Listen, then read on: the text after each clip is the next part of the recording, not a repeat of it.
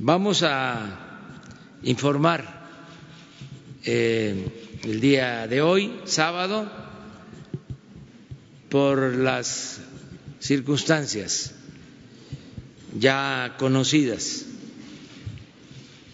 Primero, quiero dar a conocer que se logró la reforma al artículo cuarto constitucional.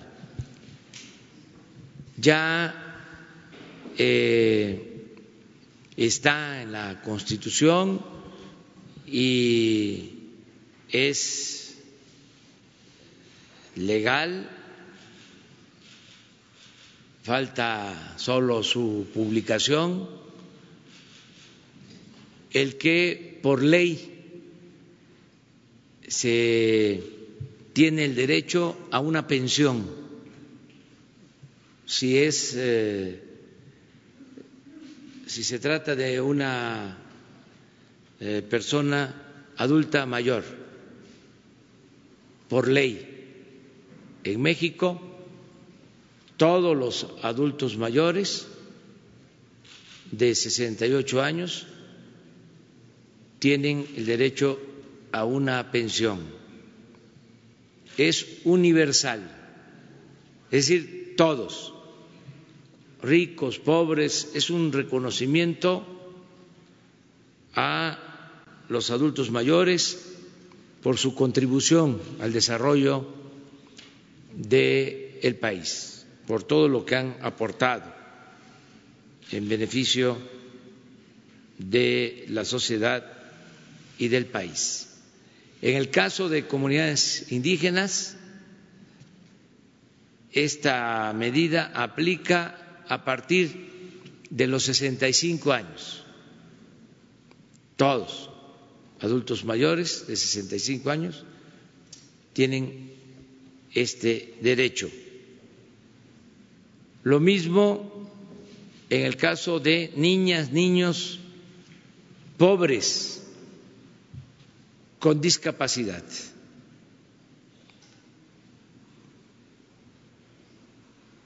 Comprende a todas las niñas, niños con discapacidad de comunidades indígenas y niñas, niños con discapacidad de las zonas mestizas pobres de México, tanto del campo como de la ciudad. La reforma también garantiza el derecho a estudiar con una beca otorgada por el gobierno a quienes eh, están cursando en todos los niveles de escolaridad y pertenecen a familias pobres.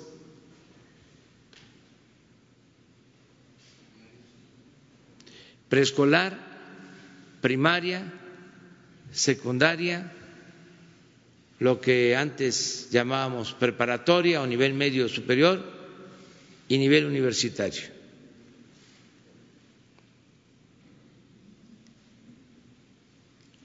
Y ya queda también establecido el derecho a la salud. De manera muy clara la gratuidad en la salud,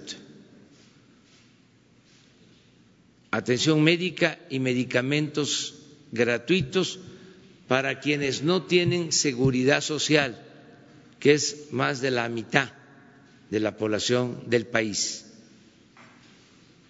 quienes no tienen seguro, ISTE o cualquier otro mecanismo de protección social.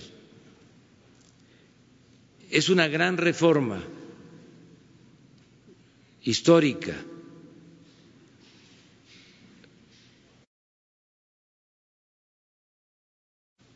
porque eleva a rango constitucional estos derechos. Es ir hacia el estado de bienestar. Y lo más importante es que acompañada de esta reforma va la disposición legal, hay un artículo transitorio en la Constitución para que nunca falten los recursos, el presupuesto, y que ante cualquier situación se garantice el dinero público necesario. Les hablaba yo que en el presupuesto hay dos grandes partidas, lo que se llama presupuesto no programable y presupuesto programable. Lo no programable que no puede la federación eh, echar mano o que está como apartado, reservado, es lo que se tiene que entregar de participaciones federales a los estados y municipios. Eso está en lo no programable. Eso no lo puede tocar el Poder Ejecutivo Federal. Lo otro que está también en lo no programable es el pago de servicio de la deuda.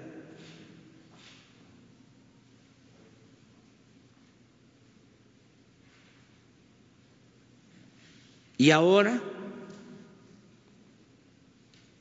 como ya está en la Constitución, el derecho a la pensión a adultos mayores, a discapacitados pobres, niñas y niños, el derecho a las becas y la atención médica y los medicamentos gratuitos, va también a lo no programable. Es decir, Ahí no puede meterle mano el Ejecutivo. Y, como lo establece el artículo transitorio, cada vez tiene que ser más el dinero. Nunca va a ser menos de lo ejercido un año anterior.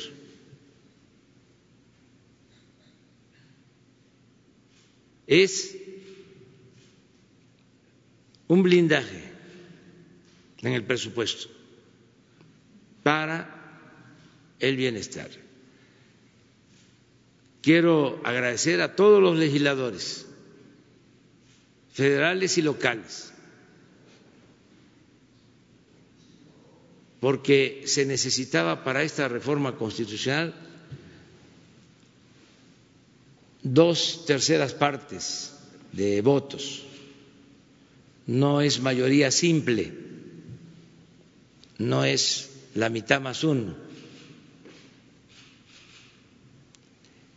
eran dos terceras partes, porque es una reforma constitucional. Se logró en la Cámara de Diputados, ahí se aprobó por primera vez. se tuvo mayoría, porque hubo un partido que votó en contra. Pasó al Senado y la aprobación fue casi por unanimidad. Todos los partidos en el Senado. Y luego, como se trata de una reforma constitucional, pasó a los congresos locales y se requiere para su aprobación de la mitad más un congreso. Y ayer ya se lograron eh, 17 aprobaciones, lo cual significa que ya está la mitad más uno. Se va a seguir eh, votando en todos los congresos locales, pero ya se cumplió con lo que establece el procedimiento constitucional. En el caso de los congresos locales, eh, de 18, 17 votaron a favor. No votaron a favor los eh, legisladores locales de Aguascalientes hasta ahora. Uno solo. Todavía no sabemos, eh, vamos a presentar la lista. Es que son 17, no tengo aquí. Lo único que puedo comentarles es que se aprobó antier por unanimidad en Sinaloa, ayer se aprobó aquí en la Ciudad de México y hubo otro estado ayer que fue el que fueron dos ayer. Creo que la Ciudad de México. Sí, la Ciudad de México, pero hubo otro estado. Bueno, ya este, posteriormente les informamos, pero en general ya se logró este, esta aprobación. Estoy muy contento con esto, porque es histórico. Llevaba muchos años que no se llevaba a cabo una reforma así, eh, de dimensión social. Eh, la otra información que les vamos a transmitir el día de hoy a todos los mexicanos es de que seguimos eh, trabajando para evitar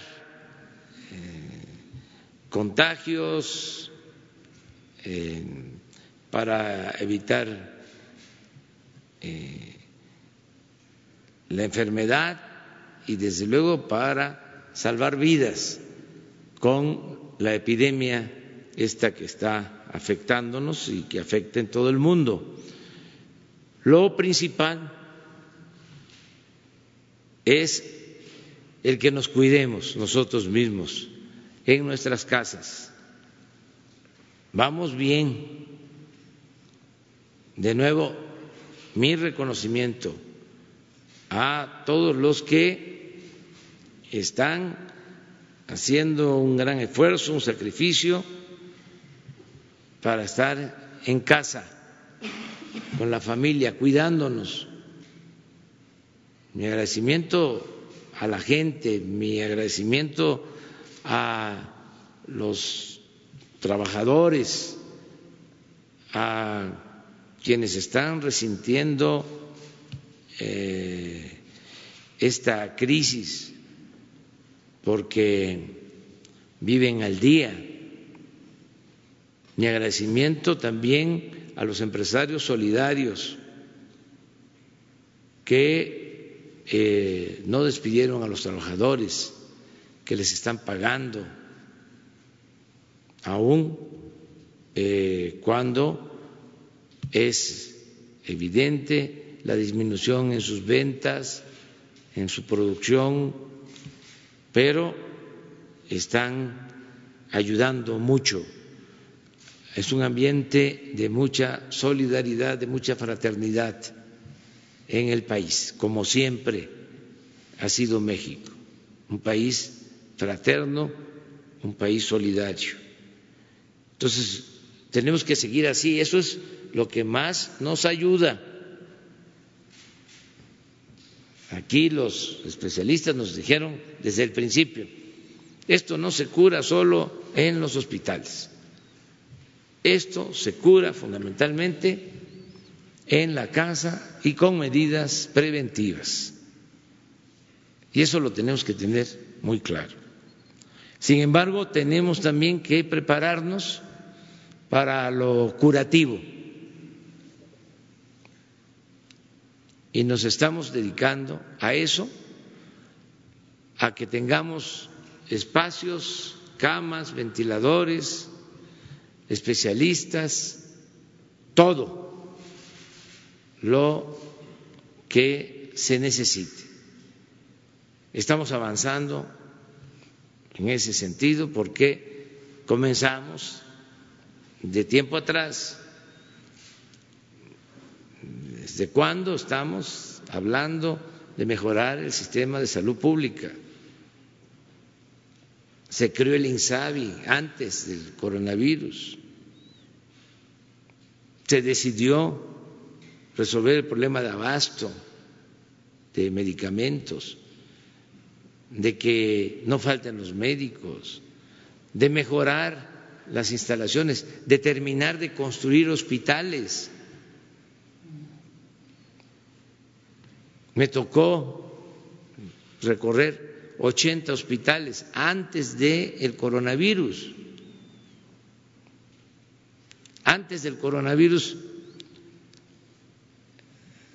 ya habíamos decidido ampliar el presupuesto del sector salud en 40 mil millones de pesos. De modo que cuando llegue el coronavirus ya vamos eh, encaminados, tenemos el equipo integrado, el trabajo coordinado, conjunto,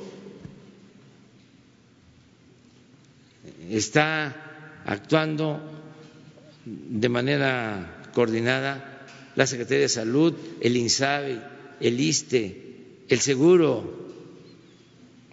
Ahora nos estamos preparando con el plan Marina, con el plan DN3 y eh, estamos eh, en proceso de equipamiento, de que no falten las camas, los ventiladores, los especialistas y ahora eh, queremos que nos ayuden los médicos generales, todos los médicos del país. Les hago un llamado, porque como ellos saben, y lo tiene que saber todo el pueblo de México, uno de los rezagos que tenemos, una de las herencias nefastas del periodo neoliberal es la falta de médicos especialistas en el país. No tenemos todos los médicos especialistas que requiere el país Ojalá y esto lo alcancen a internalizar los que defendían y siguen todavía defendiendo ese modelo inhumano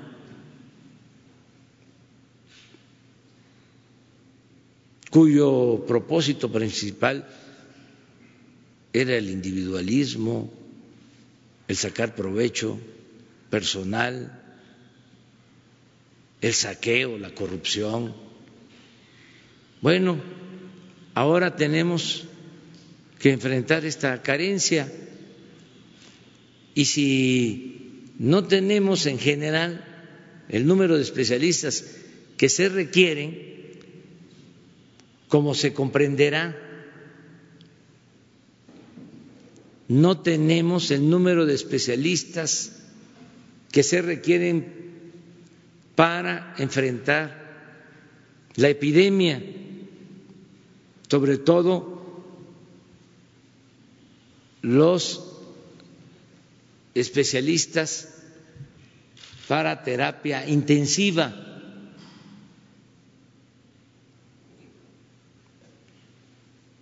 Entonces vamos a fortalecer un plan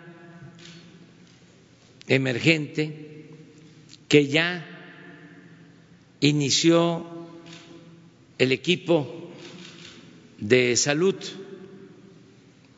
tanto eh, el INSABI como el Seguro Social. Y ahora les van a explicar en qué consiste este plan emergente para contar con los especialistas o personal médico capacitado en la atención de terapia intensiva. Hago un llamado a todos los médicos a que nos ayuden, porque es una convocatoria a la formación, a la capacitación en esta especialidad, en esta materia, y que podamos contar pronto con todo el personal especializado.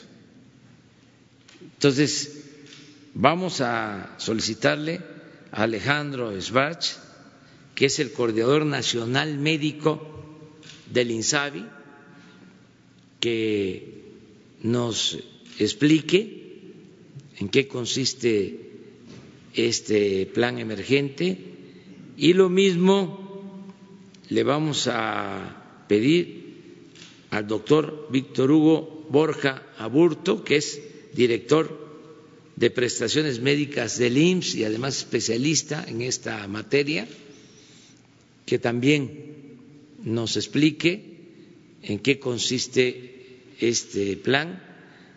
Y yo reitero, estoy seguro que vamos a contar con el apoyo y la solidaridad de enfermeras y de médicos que se requieren. Entonces, Alejandro.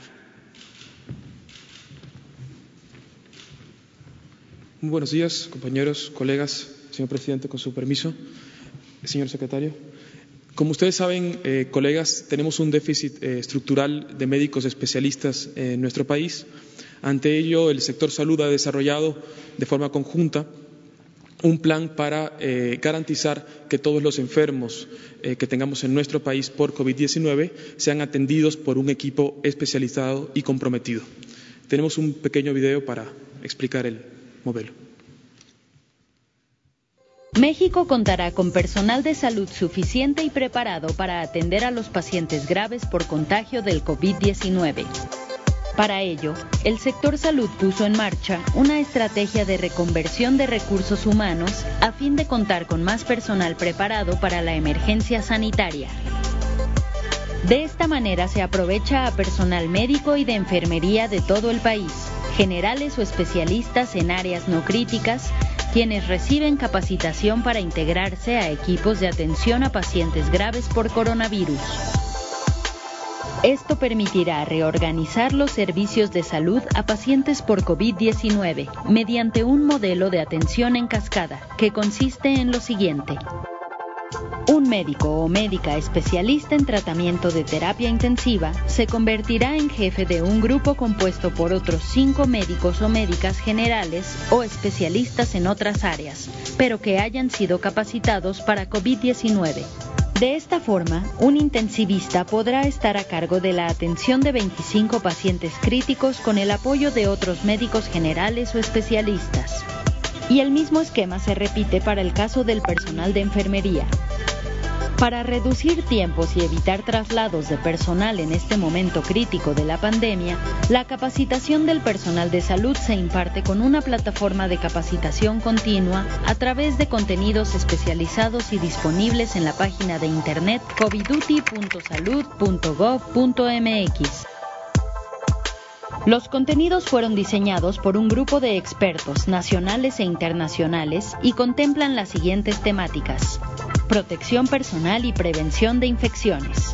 Reconversión hospitalaria. Apoyo a personal médico intensivista. Manejo del paciente crítico. Manejo técnico de ventiladores. La capacitación se complementa con un foro virtual con micrófonos abiertos que se efectúa desde la sede del Instituto de Salud para el Bienestar todos los días de 5 a 7 de la noche a fin de que el personal médico y de enfermería interactúe en tiempo real con los expertos para resolver dudas y fortalecer conocimientos. El foro virtual con micrófonos abiertos permite el intercambio de los expertos de manera simultánea hasta con 500 personas que pueden encontrarse en cualquier punto del país.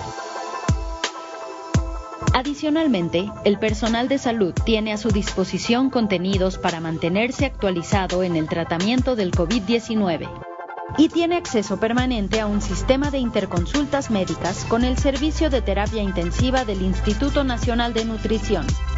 Si quieres sumarte a los equipos de atención a pacientes por COVID-19, regístrate y capacítate en coviduti.salud.gov.mx. Esta es la hora de las médicas y los médicos de la patria.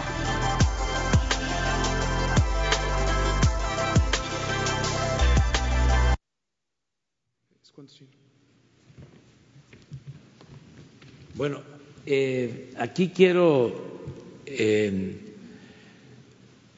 expresar que a las siete de la noche de hoy, eh, tanto el doctor Alcocer como el doctor Hugo López Gatel, además de la información que se transmite, acompañando eh, a ellos el director del Seguro Social, eh, ya van a dar a conocer lo de las contrataciones.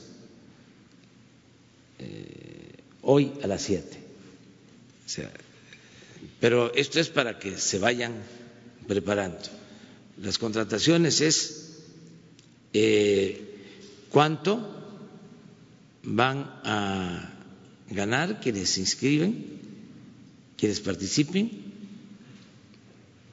Se ha decidido eh, pagarles por anticipado, cuando menos un mes y viáticos por anticipado. Si viven en los estados y quieren participar, a partir de el lunes ya se les va a recibir.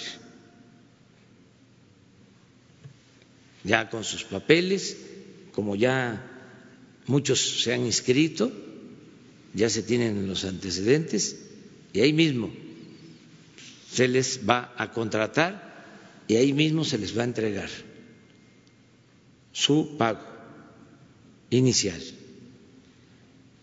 y a la formación, a la capacitación, para que lo más pronto posible estemos ya contando con personal capacitado, especializado. En el caso del seguro, eh, hay un incentivo adicional que lo va a dar a conocer el doctor Bor.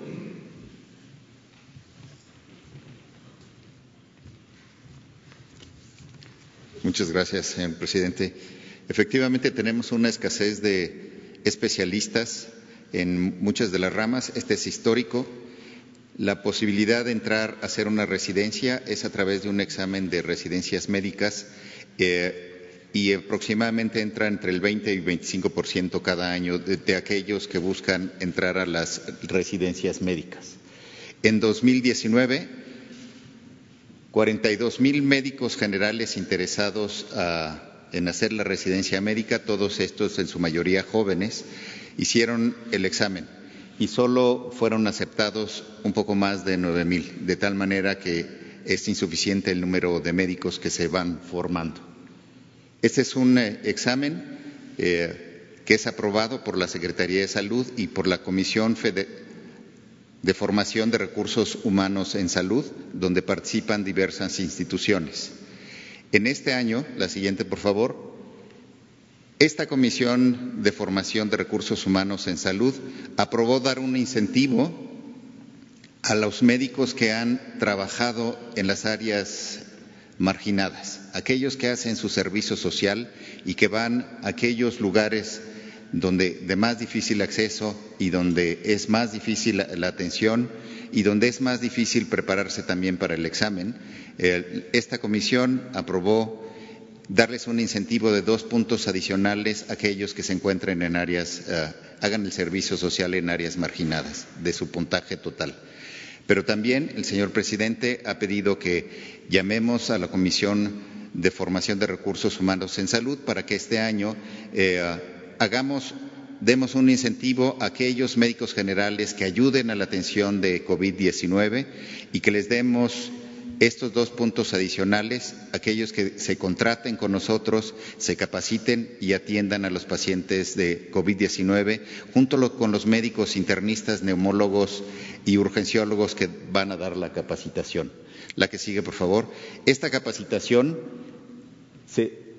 es con la formación de los recursos o los equipos eh, de respuesta rápida a COVID-19 que vamos a formar. Ya lo eh, presentó el doctor Sbarch estos son equipos que van a ser liderados por un homólogo, por un internista, por un intensivista o un urgenciólogo, que tendrá a su vez estos médicos generales que vamos a capacitar, pero primero eh, vamos a lanzar esta convocatoria. Esta ya la lanzó el IMSS, el ISTE y el INSABI.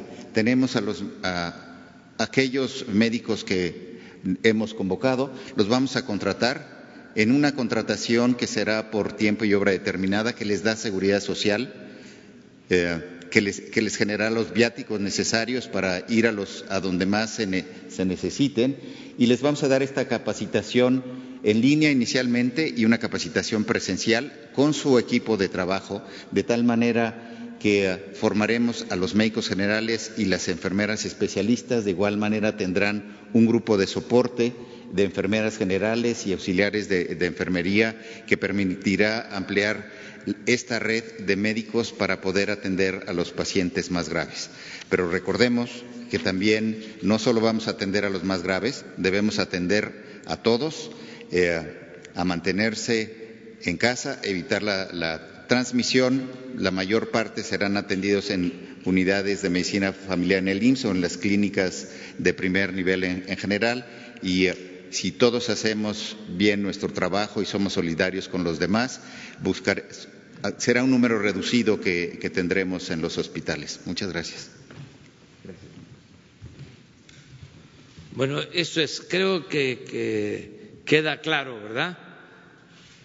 Ustedes consideran que se entendió, que sobre todo eh, se transmitió el mensaje a los médicos en general. ¿Consideran que sí? Sí, esa es eh, eh, una información. Especialistas, eh, ayer se comentaba, en terapia intensiva hay mil, ese es el dato aproximadamente. Y nosotros calculamos que requerimos estar preparados para mínimo diez veces más.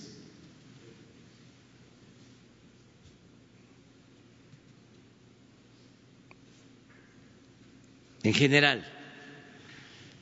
Entonces, vamos a contar con todo el personal. Eso lo están ya definiendo los médicos y hoy a las siete de la noche eh, se explica, eh, porque el propósito de eh, esta conferencia ahora es el del llamamiento a los médicos,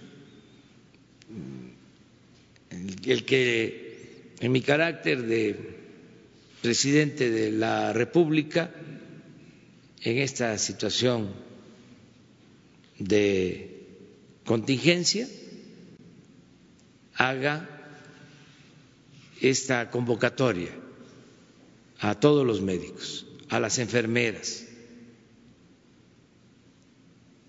porque los necesitamos.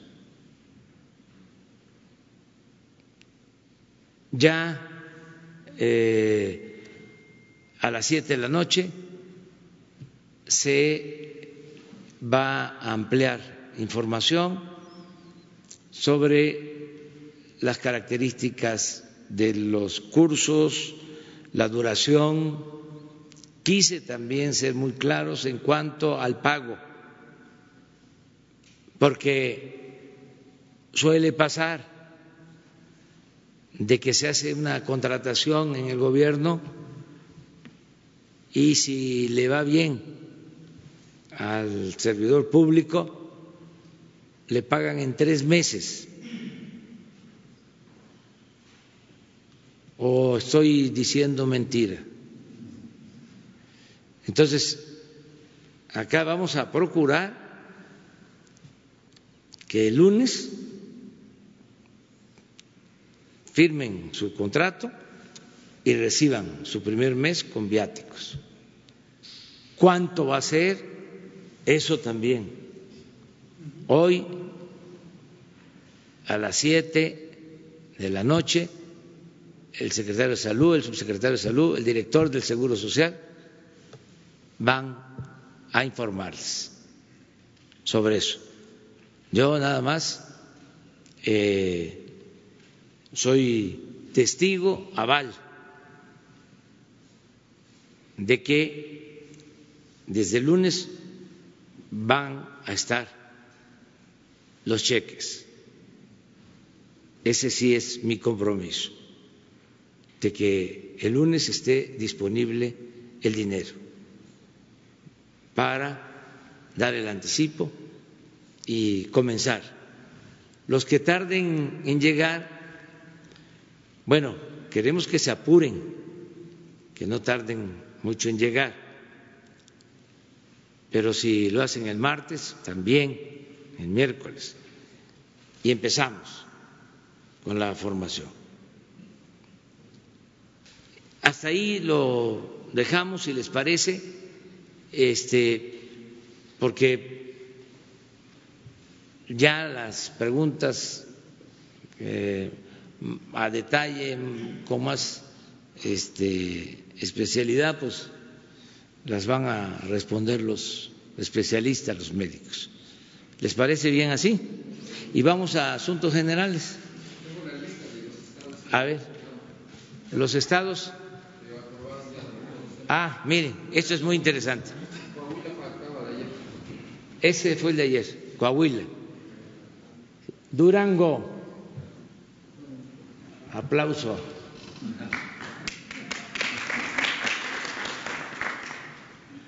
Tabasco, lo mismo, aprobado.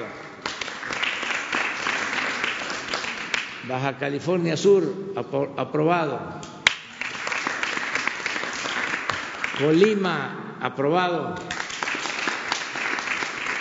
Campeche, aprobado. Coahuila, aprobado. Oaxaca, aprobado. Estado de México, aprobado. Tlaxcala, aprobado. Sinaloa, aprobado.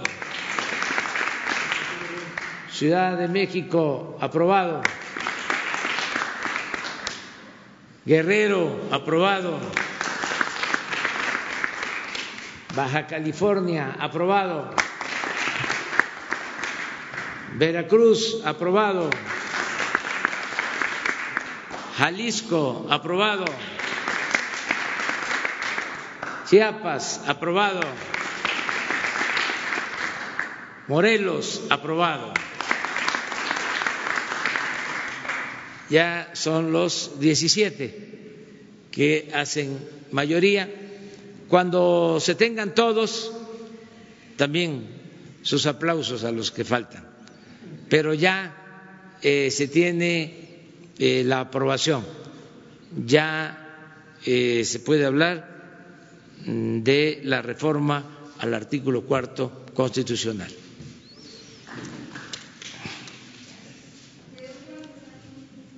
Ah, sí, por favor.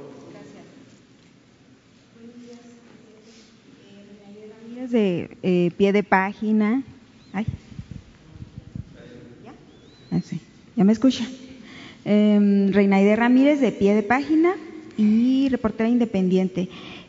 Bueno, eh, como usted debe saber, allá en Baja California eh, y entre Baja California y Sonora hay una, hay una tribu pequeña eh, que se llama Cucapá.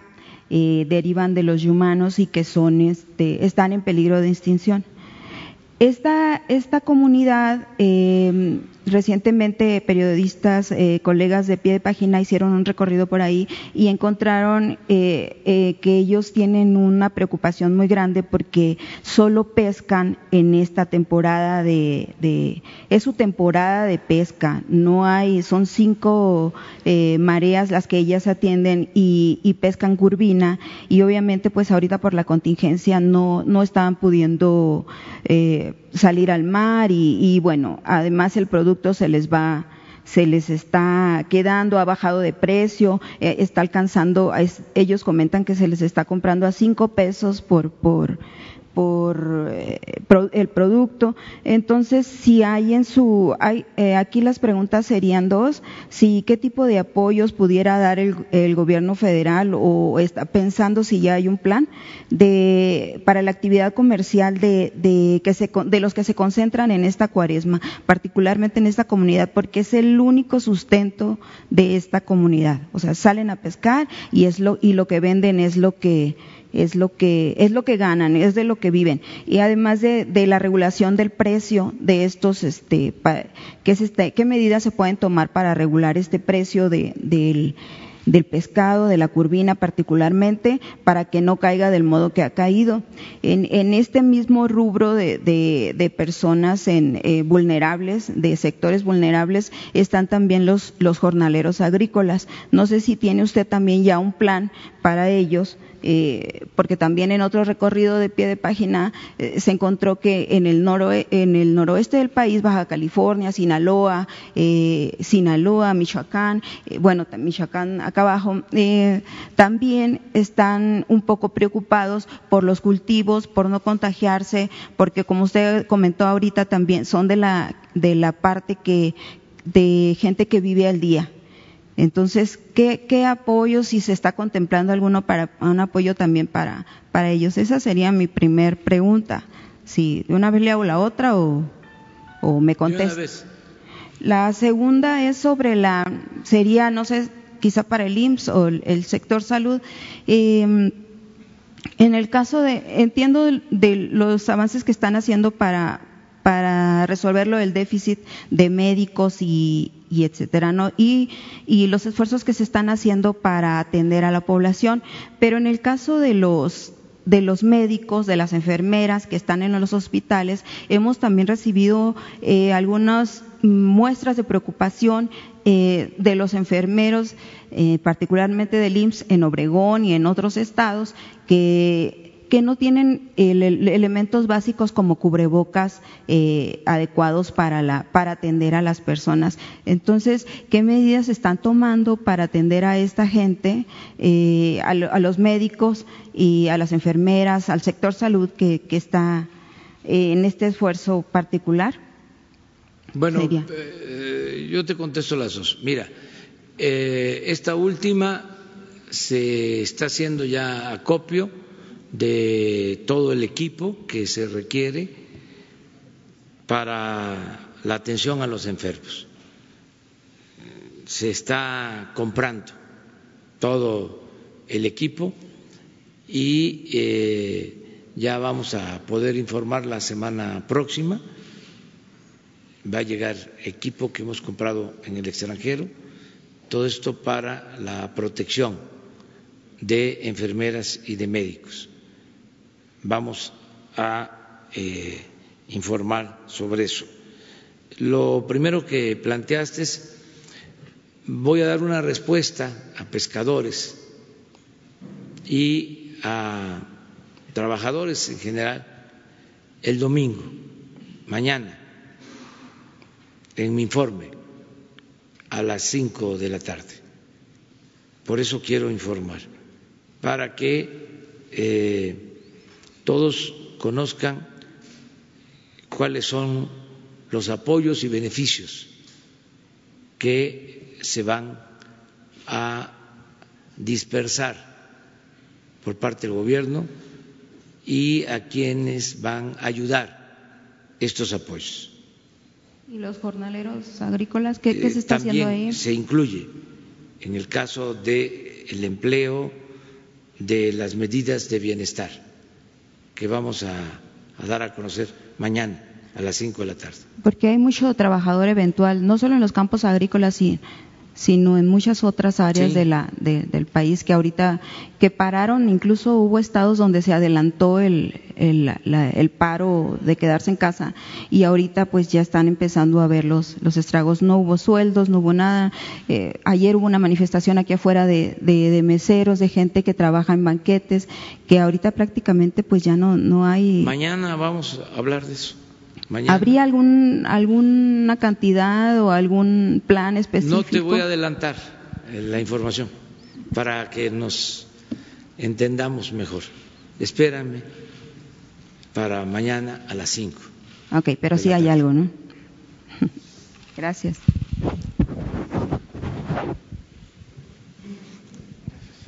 Buenos días, este, compañeros y compañeras de los diferentes medios.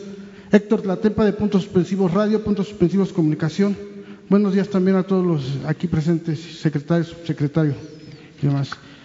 Este, señor presidente, le comento que llevo ya prácticamente el 8 de abril, tres meses sin poder preguntar, lo cual es, no, es, no, es, no es un reclamo, simple y sencillamente lo comento porque desde que tuve la oportunidad de preguntar la primera vez, que fue en noviembre del año pasado, eh, varios temas han quedado pendientes y que hasta ahora no hemos tenido ninguna respuesta. Rápidamente nada más le comento, no espero ahorita que sea la respuesta, nada más un pequeño recordatorio. El primero fue de que eh, le habíamos preguntado que de qué forma se está usted asegurando que el apoyo a los IEMS llegue.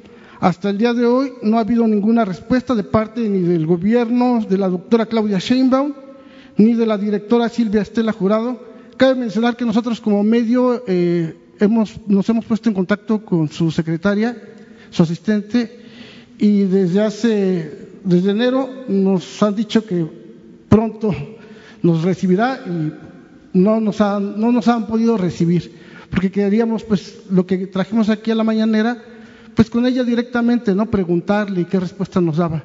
Pero hasta el día de hoy, bueno, ahorita sí entendemos que por todo el problema del coronavirus, pues a lo mejor no, pero, pero no, nos han, no nos han recibido. En el, otro, otro punto fue el canciller Marcelo Ebrard se comprometió a pagarles a los jubilados pensionados del servicio exterior el aumento que desde hace ya dos años se les otorgó, precisamente ahora en abril. Y a estos trabajadores jubilados no les ha llegado hasta el día de hoy nada. Él dijo que en el 2020, porque también eso fue en noviembre, diciembre del año pasado, y él dijo que en el 2020 lo iba a ver, que era un, un presupuesto que todavía no estaba contemplado, porque tampoco era mucho, y que en este año, pero hasta el día de hoy tampoco nos han resuelto nada. En relación a Mexicana de Aviación, ¿qué acciones está haciendo su gobierno para ayudar a las 1.400 personas que quedaron desempleadas en el 2010? Tampoco ha habido respuesta. Aprovechando la coyuntura, Ricardo del Valle declaró que se van a incorporar a Aeroméxico en 2020. Sin embargo, la problemática viene desde 2010 sin que hasta el momento se haya resuelto. En el caso del Sindicato Mexicano de Electricistas, hay una demanda para reponer el proceso electoral, ya que hubo un gran cúmulo de irregularidades. Sin embargo, hasta el día de hoy no hay ninguna solución. Existe riesgo de que se dé el siguiente proceso, que también ya es ahora en, abril, eh, está programado para el 15, sin resolver este que está demandado. Usted comentó también que le pediría a la secretaria del Trabajo, Luisa María Albores, y a la secretaria de Gobernación, Olga Sánchez Cordero, acordar una reunión con los grupos en conflicto y que hasta ahora pues no se ha dado. Eh, y bueno, ya, esto es con respecto a, esos puntos. Y el día de hoy, bueno, le traigo una propuesta. es con respecto al tema de nuestros niños y niñas y el, y el tipo de educación que están recibiendo todos los días. Y para esto quiero citar al, al, doctor psicoanalista José Antonio Lara Peinado. Él dice que si hay una víctima relacionada a la guerra que se establece contra el narco, relacionada al olvido, a la educación, a miles de cosas, si hay una víctima son nuestros niños y niñas de este país. Estos niños y niñas son el síntoma de una sociedad que pareciera no querer escuchar qué es lo que está pasando en nuestro país. El doctor José Antonio Lara Peinado, autor del libro y la investigación Cómo trabajar con niños agresivos inmersos en la violencia y la delincuencia en México, realizó junto a otros investigadores este trabajo que le llevó cuatro años.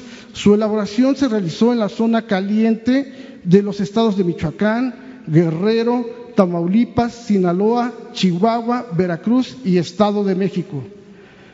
Consideramos que este trabajo es fundamental porque no solo les permitió dar cuenta de los efectos que tiene que niños y niñas convivan, vivan en ambientes inmersos en la violencia y la delincuencia. Este trabajo les permitió responder a esa pregunta, pero lo más interesante es que a partir de la investigación se construye una propuesta metodológica para trabajar con niñas y niños y jóvenes agresivos en cada escuela. Cuentan con ejercicios para todo un ciclo escolar y no solo para nuestras niñas y niños, cuentan también con ejercicios para trabajar con las emociones docentes y para trabajar con los padres de familia. La diferencia que tiene la propuesta del doctor José Antonio Lara de todas las demás propuestas que existen y que vienen muchas veces de otros países es que esta propuesta en primera instancia trabaja en un contexto mexicano, pero lo más interesante es que trabaja de manera profunda con las, con las pulsiones que provocan la agresión y la violencia en las escuelas. Si usted, señor presidente, revisa todas las propuestas que existen, parten de lo meramente aparente, es decir, atienden el síntoma pero no la enfermedad. El doctor Lara se encuentra trabajando con lo profundo, con aquello que provoca que una niña o un joven sea agresivo, de tal manera que si un docente aplicase uno de estos ejercicios el día del lunes, por ejemplo, eh, ocuparía únicamente 10 minutos de su tiempo y lo que ganaría es que el niño o la niña estarían tranquilos toda la semana. Así es como funciona. Se ha piloteado este programa metodológico en algunas escuelas como Los Mochis, Sinaloa, en algunas escuelas como de Reynosa, de Guerrero y de Michoacán. Y a partir de que se trabajó esta propuesta metodológica, no han aparecido problemas ni rasgos de violencia, ni rasgos de agresión, de tal manera que esa es la importancia que tiene este trabajo que incluso ha llamado la atención de países como Perú, Colombia y Ecuador. Y cualquiera de los de aquí presentes lo puede verificar, ya que incluso en las próximas semanas el doctor estará en aquellos países presentando este importante trabajo, porque esos países están interesados en aplicar esta propuesta metodológica a sus escuelas de educación inicial. Espero que aquí en México reciban y permitan al doctor y a su equipo de investigadores presentar esta propuesta metodológica, que es novedosa y como ya se ha comprobado de aplicarse, se pueden evitar hechos tan lamentables como los ocurridos en Torreón, en Chihuahua o en Monterrey. Se puede trabajar de manera seria y profunda con la agresión y con las emociones de los involucrados en el proceso. Hoy hacemos un llamado a usted, señor presidente, y también aprovechando, pues un llamado a los secretarios tanto de educación y aprovechando que está aquí el, secretario de salud, pues para que le den la oportunidad al profesor, él está dispuesto, aquí traigo pues el trabajo y con la propuesta metodológica por si les interesa y que nos gustaría que usted pudiera dar un punto de vista. Muy bien.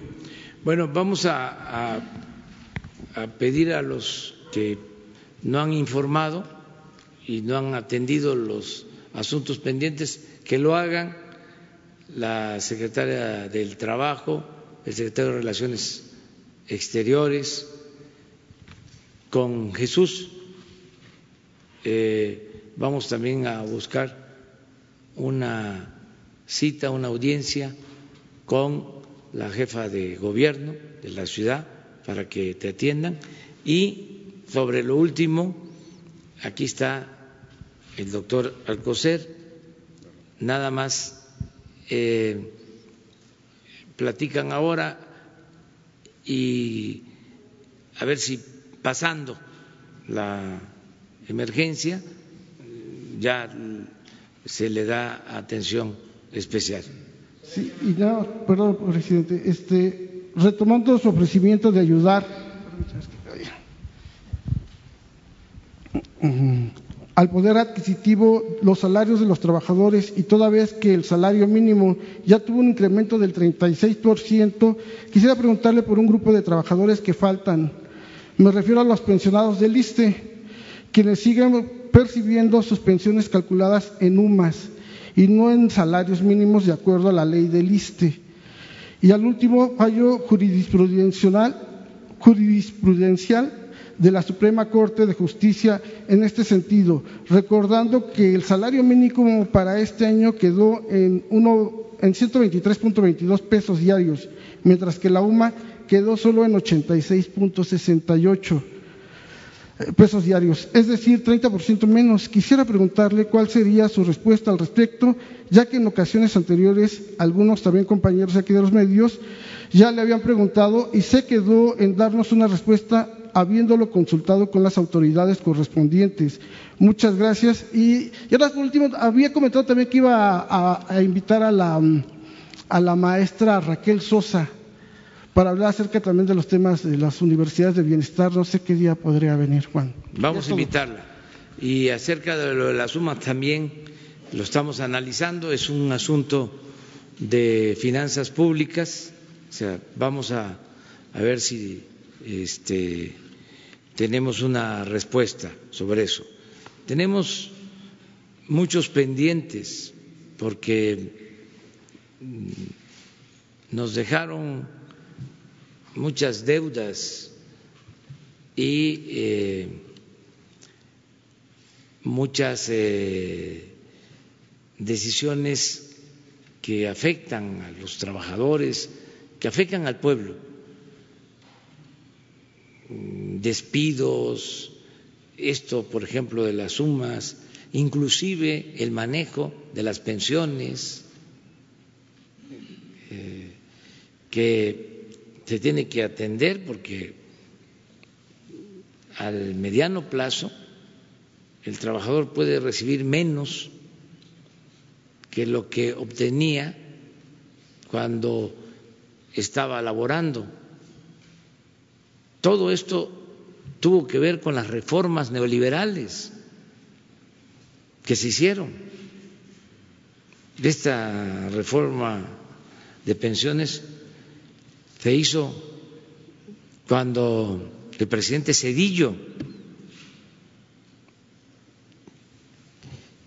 y eh, no es que nosotros nos eh, hagamos eh, desatendidos o que no sea nuestra responsabilidad, claro que sí, pero debe de entenderse de dónde surgen todos estos problemas que los vamos a ir enfrentando en la medida de nuestras posibilidades para que podamos atender lo prioritario, atender a la gente más necesitada,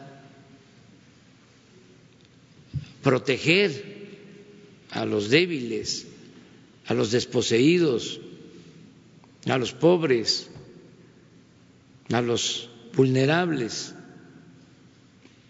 Primero, y luego ir eh, resolviendo lo demás. Acuérdense de la frase bíblica que utilizó Madero para enfrentar a Porfirio Díaz. El pueblo de México tiene hambre y sed de justicia. Así nos dejó el neoliberalismo al país y así está nuestro pueblo. Entonces tenemos que ir saciando esa hambre, esa sed de justicia, poco a poco. Por eso insisto mucho que lo más importante es la transformación.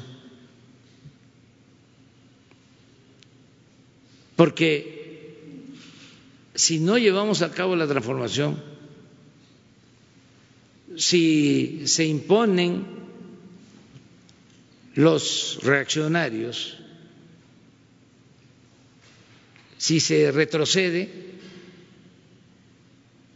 si regresamos al horror de las políticas neoliberales, pues ya no vamos a tener posibilidades de que las cosas mejoren, sobre todo en beneficio del pueblo. Lo que está en juego no es solo el vencer ante el coronavirus, no solo es reactivar la economía, lo que está en juego es la transformación de México. Por eso, hablando con claridad, los que no quieren la transformación, los que quieren mantener los privilegios del mismo régimen de corrupción, de injusticias, eh, quisieran que se agravara la crisis del coronavirus. No alcanzan a decirlo abiertamente, porque pues su doctrina es la hipocresía. No lo dicen así, pero en el fondo están pensando que qué bueno que eh, nos vaya mal, Afortunadamente no son todos, es una minoría de ambiciosos, vulgares. Lo mismo en el caso de la economía. Quisieran de que se destruyera la economía nacional para decir, ahí está. No funciona el gobierno están apostando a eso, se van a quedar con las ganas. Por eso estoy hablando de que es una crisis transitoria y que somos mucha pieza. El pueblo de México tiene muchas fortalezas y vamos a salir adelante. Entonces, eh, ya no se va a regresar a el modelo fracasado. Todo esto que estás planteando, UMAS, yo te agregué lo de las pensiones, pero en general lo de el despido de los trabajadores electricistas, todo eso sí es una herencia es un eh, saldo que eh, nosotros eh, recibimos. La deuda este, creció en el periodo neoliberal como nunca. Se tuvieron los precios del petróleo más altos que se hayan tenido en la historia desde 1901 que empezó a perforarse el primer pozo petrolero en Ébano, San Luis Potosí. Desde 1901 no se habían tenido precios del petróleo como los que se tuvieron en el periodo de gobierno del presidente Calderón, hasta 100 dólares barril. Imagínense cómo está ahora.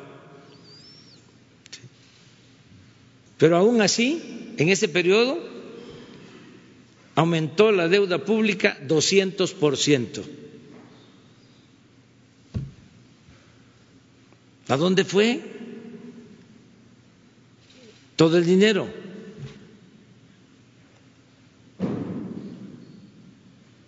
Ahí queda eso.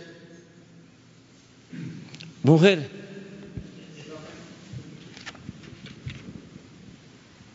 Gracias, buenos días. Eh, Presidenta, preguntarle por el tema de los migrantes. Ayer hubo ya un incidente allá en Coahuila eh, con algunos migrantes que quemaron colchones.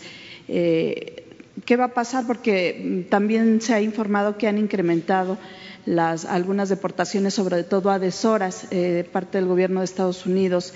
¿Qué se va a hacer con estos albergues? Si se tienen las medidas de higiene para que ellos eh, pues, no se vayan a, a contagiar. Y por otro lado, le hago otra pregunta si quiere. Me espero a que me conteste. Pues ya se está atendiendo, eh, pasaron estos dos casos, uno en Tenosique, Tabasco, y ayer en Coahuila.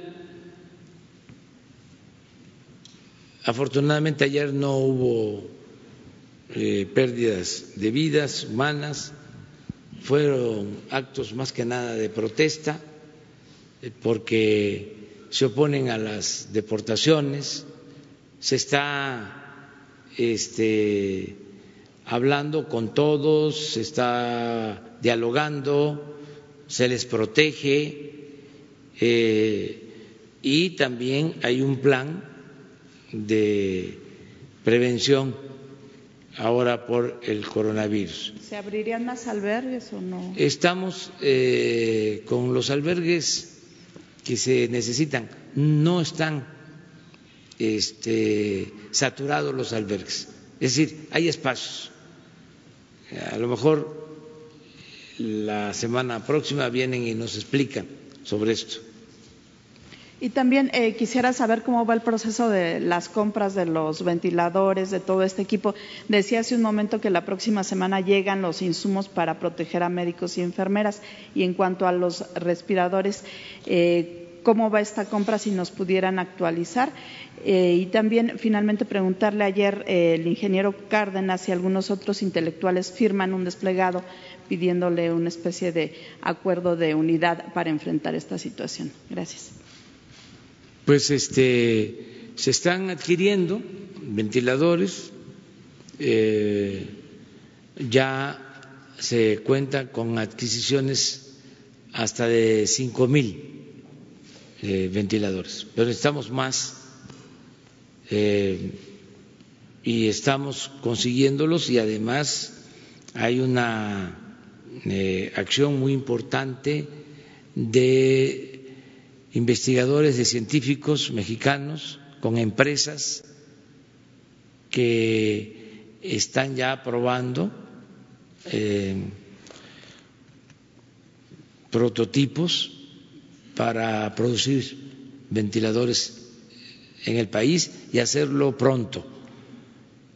Por eso estamos eh, reunidos todos los días la Secretaría de Relaciones Exteriores, el secretario Marcelo Ebrard, está trabajando de tiempo completo en este propósito y él coordina eh, a todo el equipo que tiene que ver con eh, el plan para que no tengamos dificultades de abasto.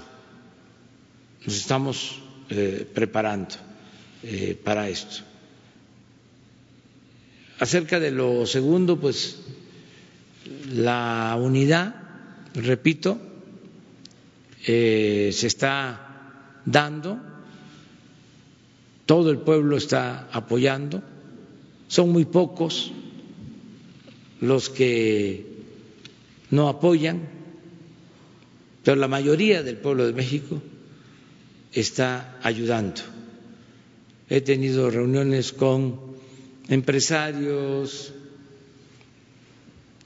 con eh, profesionales, desde luego con la gente y me están eh, expresando su apoyo, su solidaridad. Eh, vamos bien en ese sentido hay un gran respaldo del pueblo de México, un gran apoyo del pueblo de México. y esto se expresa pues en el que están siguiendo todas las medidas, todas las recomendaciones. Existen, ya lo dije, ¿no? Quienes apuestan a que nos vaya mal, aunque ellos digan que no, tienen un discursito muy demagogo,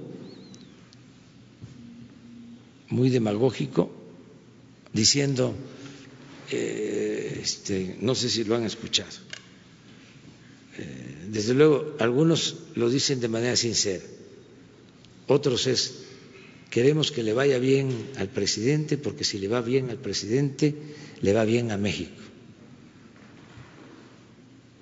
Pero este, nosotros lo que queremos son hechos, no palabras. Eh, queremos que eso se exprese, pero con hechos, como lo hacen empresarios que eh, se necesitaba alcohol, este ejemplo que ponemos, y ya resolvimos lo del alcohol. No los que están pidiendo, a ver, eh, se va a tener que eh, destinar fondos para el rescate económico.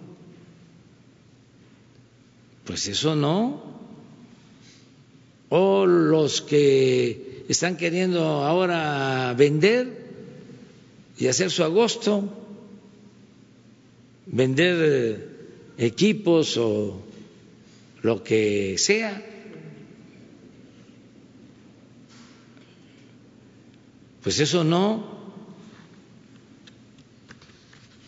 Entonces, afortunadamente, el pueblo está ayudando mucho, mucho, mucho, mucho, mucho. Y de todas las clases sociales. Desde luego es más el apoyo de los pobres, pero también en las clases medias. Están ayudando, profesionales, ya dije, empresarios, la mayoría de los mexicanos, los eh, traficantes de influencia, los que tenían los negocios jugosos en el gobierno, pues no están conformes, no están de acuerdo. Sus voceros que se dedicaron a aplaudir, a eh, fortalecer con sus escritos a la política neoliberal, que apoyaban como borregada la reforma energética y todas las llamadas reformas estructurales, pues esos eh, no están conformes. Los que cobraban por hablar bien del gobierno, pues no están conformes. Incluso hasta académicos, eh, intelectuales, eh, que trabaja en instituciones públicas o privadas con una concepción conservadora, tampoco este, están conformes. Es el caso de ellos porque está Ortemo Cárdenas, eh, Clara Husilman, Santiago Levy. Ellos están planteando que usted haga un replanteamiento económico y que llame a una especie el de domingo vamos a hacer el planteamiento económico, nada más que no va a ser eh, ortodoxo, no es más de lo mismo, porque esto ya cambió. porque siempre la costumbre, lo recurrente, era que ante estas crisis, ahí va el plan para contratar deuda.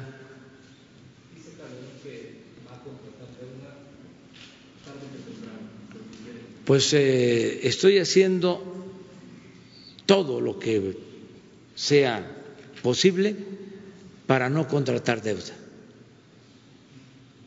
Porque imagínense si endeudamos al país. No. Y tenemos eh, muchos recursos. Es que imagínense cómo estaba el gobierno. En el 18 les pongo el ejemplo. El último año del anterior gobierno la presidencia de la República ejerció tres mil seiscientos millones de pesos y nosotros ejercimos ochocientos de tres mil seiscientos a ochocientos. Otro ejemplo, lo repito, aunque a mis adversarios o malquerientes eh, les entre por un oído y les salga por otro. Ofrezco disculpa. Voy a seguirlo diciendo. El aeropuerto de Texcoco, el estimado, 300 mil millones de pesos. El aeropuerto de Santa Lucía, que lo vamos a terminar en menos tiempo, y con mejor calidad. 80 mil millones de pesos, un ahorro de 220 mil millones de pesos. Otro ejemplo, se robaban 800 pipas diarias con el huachicol. Se redujo ese robo a 40 pipas diarias, de 800 a 40. Eso no lo tomaban en cuenta antes. No existía la variable combate a la corrupción. No existía para los tecnócratas la variable austeridad. Era otro modelo, o les enseñaban en las universidades del extranjero de que había que evitar la corrupción, recibían cursos sobre eso, recibían cursos acerca de que es inmoral que haya un gobierno rico con pueblo pobre. No, es otra fórmula. Entonces ahora, pues se sienten descobijados, se quedaron colgados de la brocha, porque su modelo fracasó rotundamente. Esto no es un asunto ideológico, es juicio práctico.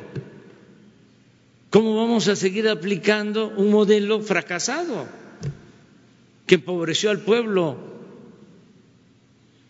que potenció la corrupción, que desató la inseguridad y la violencia? Es una insensatez estar pensando en más de lo mismo. Entonces, ya rompimos el molde eh, neoliberal y no se puede poner vino nuevo en botellas viejas. Nada de que el llamado a la unidad y el plan para eh, enfrentar la crisis y el apretarse el cinturón, que el pueblo se apriete el cinturón y ni modo, es un trago amargo, pero va a pasar. Tú aguanta mientras unos cuantos se enriquecían con el sufrimiento de la mayoría de la gente. No, nada de eso. Sé que este, están desconcertados. Muchos dicen, eh, ¿dónde está? Aunque estoy todos los días, este, ¿dónde está eh, el presidente? ¿Dónde está eh, el plan? El gobierno no reacciona. No, claro que reaccionamos. Si estamos reaccionando, entre otras cosas, aguantando toda la embestida de la eh, oposición ambiciosa que imagínense que a la primera que me presentan un proyecto, sí, cómo no, para que me aplaudan, te lo apruebo. Ahora tuve una reunión con los representantes de los empresarios y eso les expliqué. Digo, vamos a otra cosa. Y lo entendieron. Digo, no descarto lo que me están planteando, déjenlo ahí. Vamos viéndolo. Fue muy buena reunión. Pero les dije, nosotros tenemos ya eh, una manera de enfrentar esto. Y estamos seguros que va a funcionar. Y no descartamos todo lo demás. Esto que dicen, por ejemplo, no, no hay manera. Este, tiene que haber deuda, es irremediable. Propuestas, por ejemplo, en el sentido de que eh, Aquí se reconoce en México y es en el único país en donde se habla de deuda neta. Eh, y no eh, deuda bruta en general, una especie de cómo medir la deuda.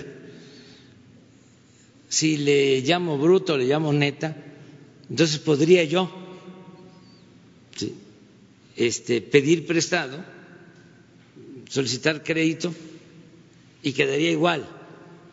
Pues eso es maquillaje.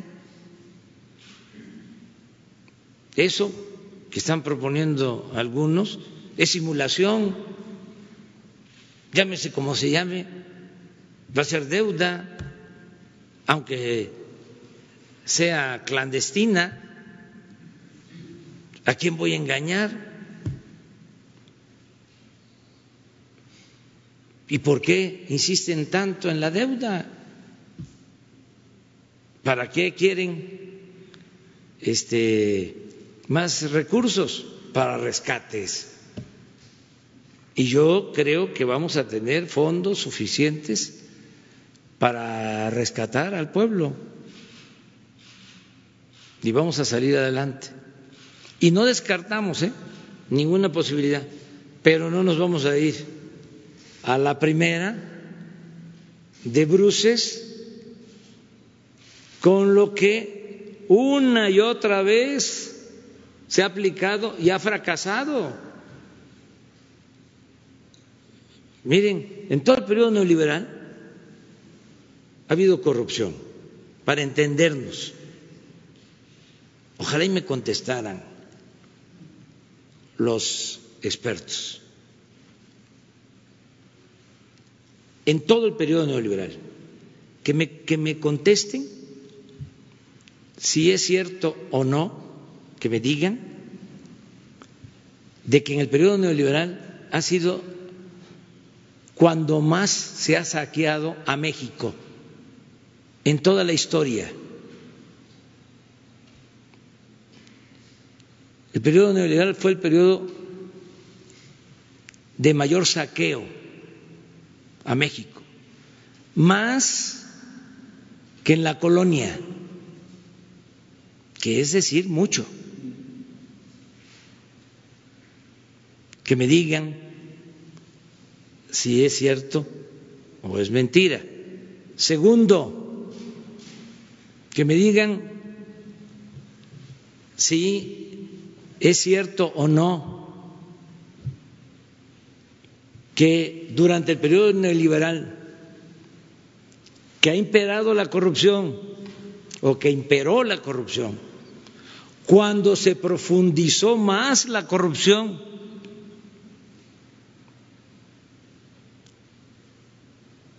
fue en periodos de crisis como este. Cuando toman la decisión del FOAPROA de convertir las deudas privadas en deuda pública en una situación como esta. Y si se va analizando, es cuando se han aprovechado más. Y otra cosa que también se puede medir y ojalá y los expertos me digan si es cierto o no. Cuando más desigualdad social ha habido en México, es cuando más se han entregado a particulares, nacionales y extranjeros, los bienes del país.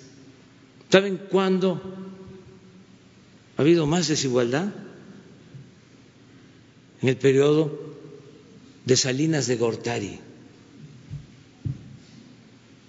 Cuando se entregaron todos los bancos y todas las empresas, cuando hubo el gran remate, la piñata, fue cuando se profundizó más la desigualdad en el país. Y hay datos de lo que estoy diciendo. Entonces yo entiendo que hay ahora una especie de desconcierto, porque imagínense la colonización mental durante 36 años de predominio neoliberal, porque no fue nada más la política económica, fue toda una avalancha de sofismas, de retacería ideológica, de sofismas, de mentiras, de engaño. Entonces, muy parecido a lo que sucedió cuando el derrumbe de la Unión Soviética. Imagínense quienes eh, se formaron con esa concepción de las cosas y de repente se derrumba hubo desconcierto, ¿a dónde vamos? Resultó que lo que yo defendía, en lo que yo creía, al final no sirvió,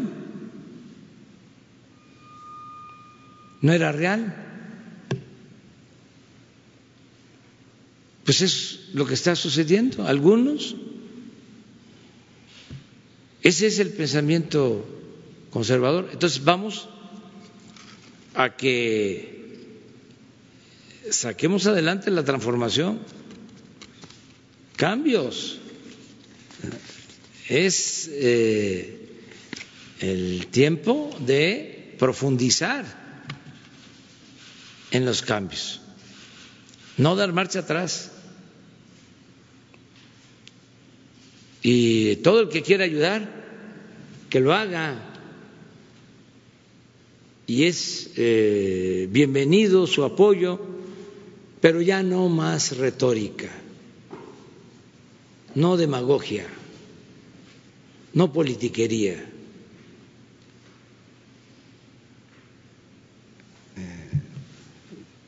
Definiciones y congruencia.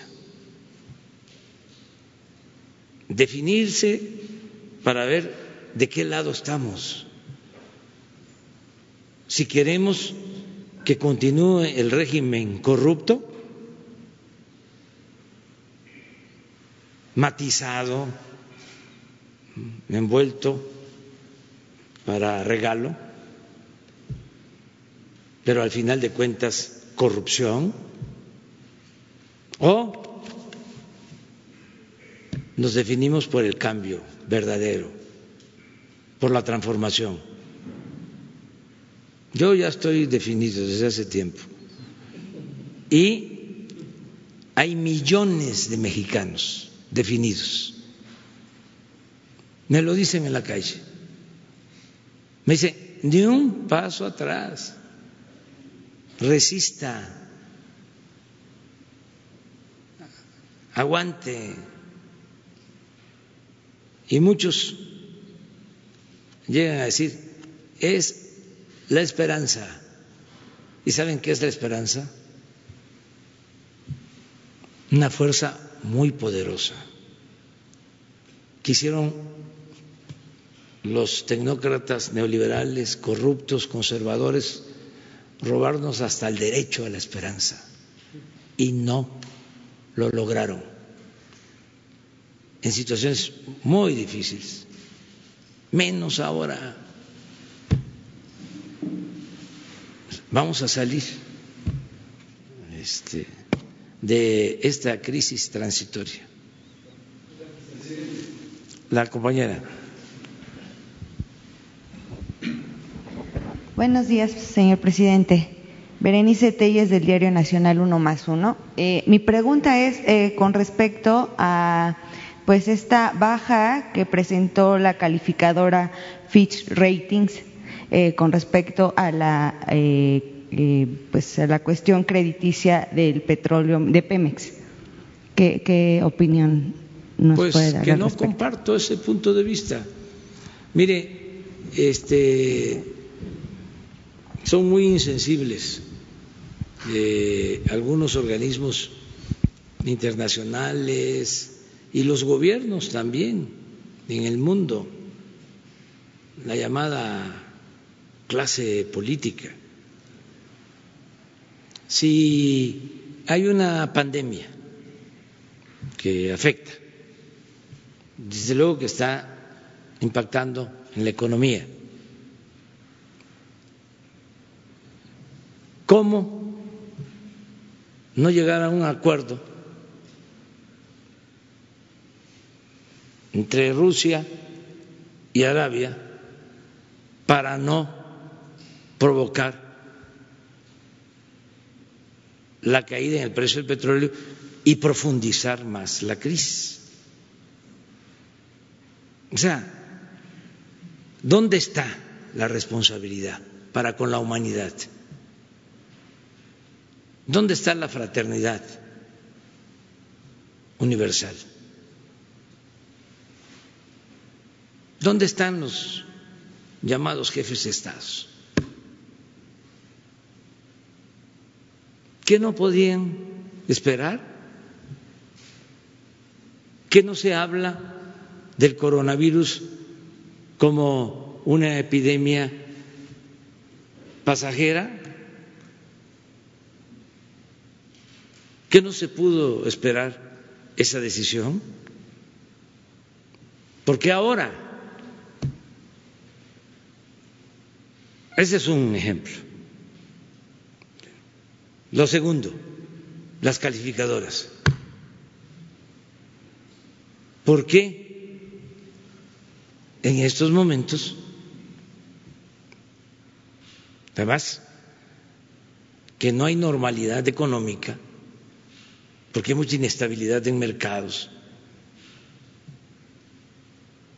reducen la calificación de los países, no solo de México,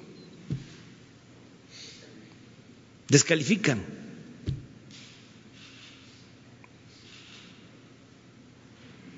No estoy de acuerdo con eso.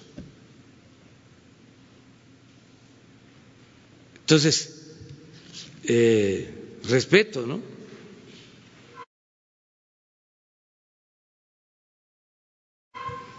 Todas las decisiones que se toman, pero también como ya esto cambió, sus parámetros ya no son eh, la Biblia como era antes, al menos en el caso de México.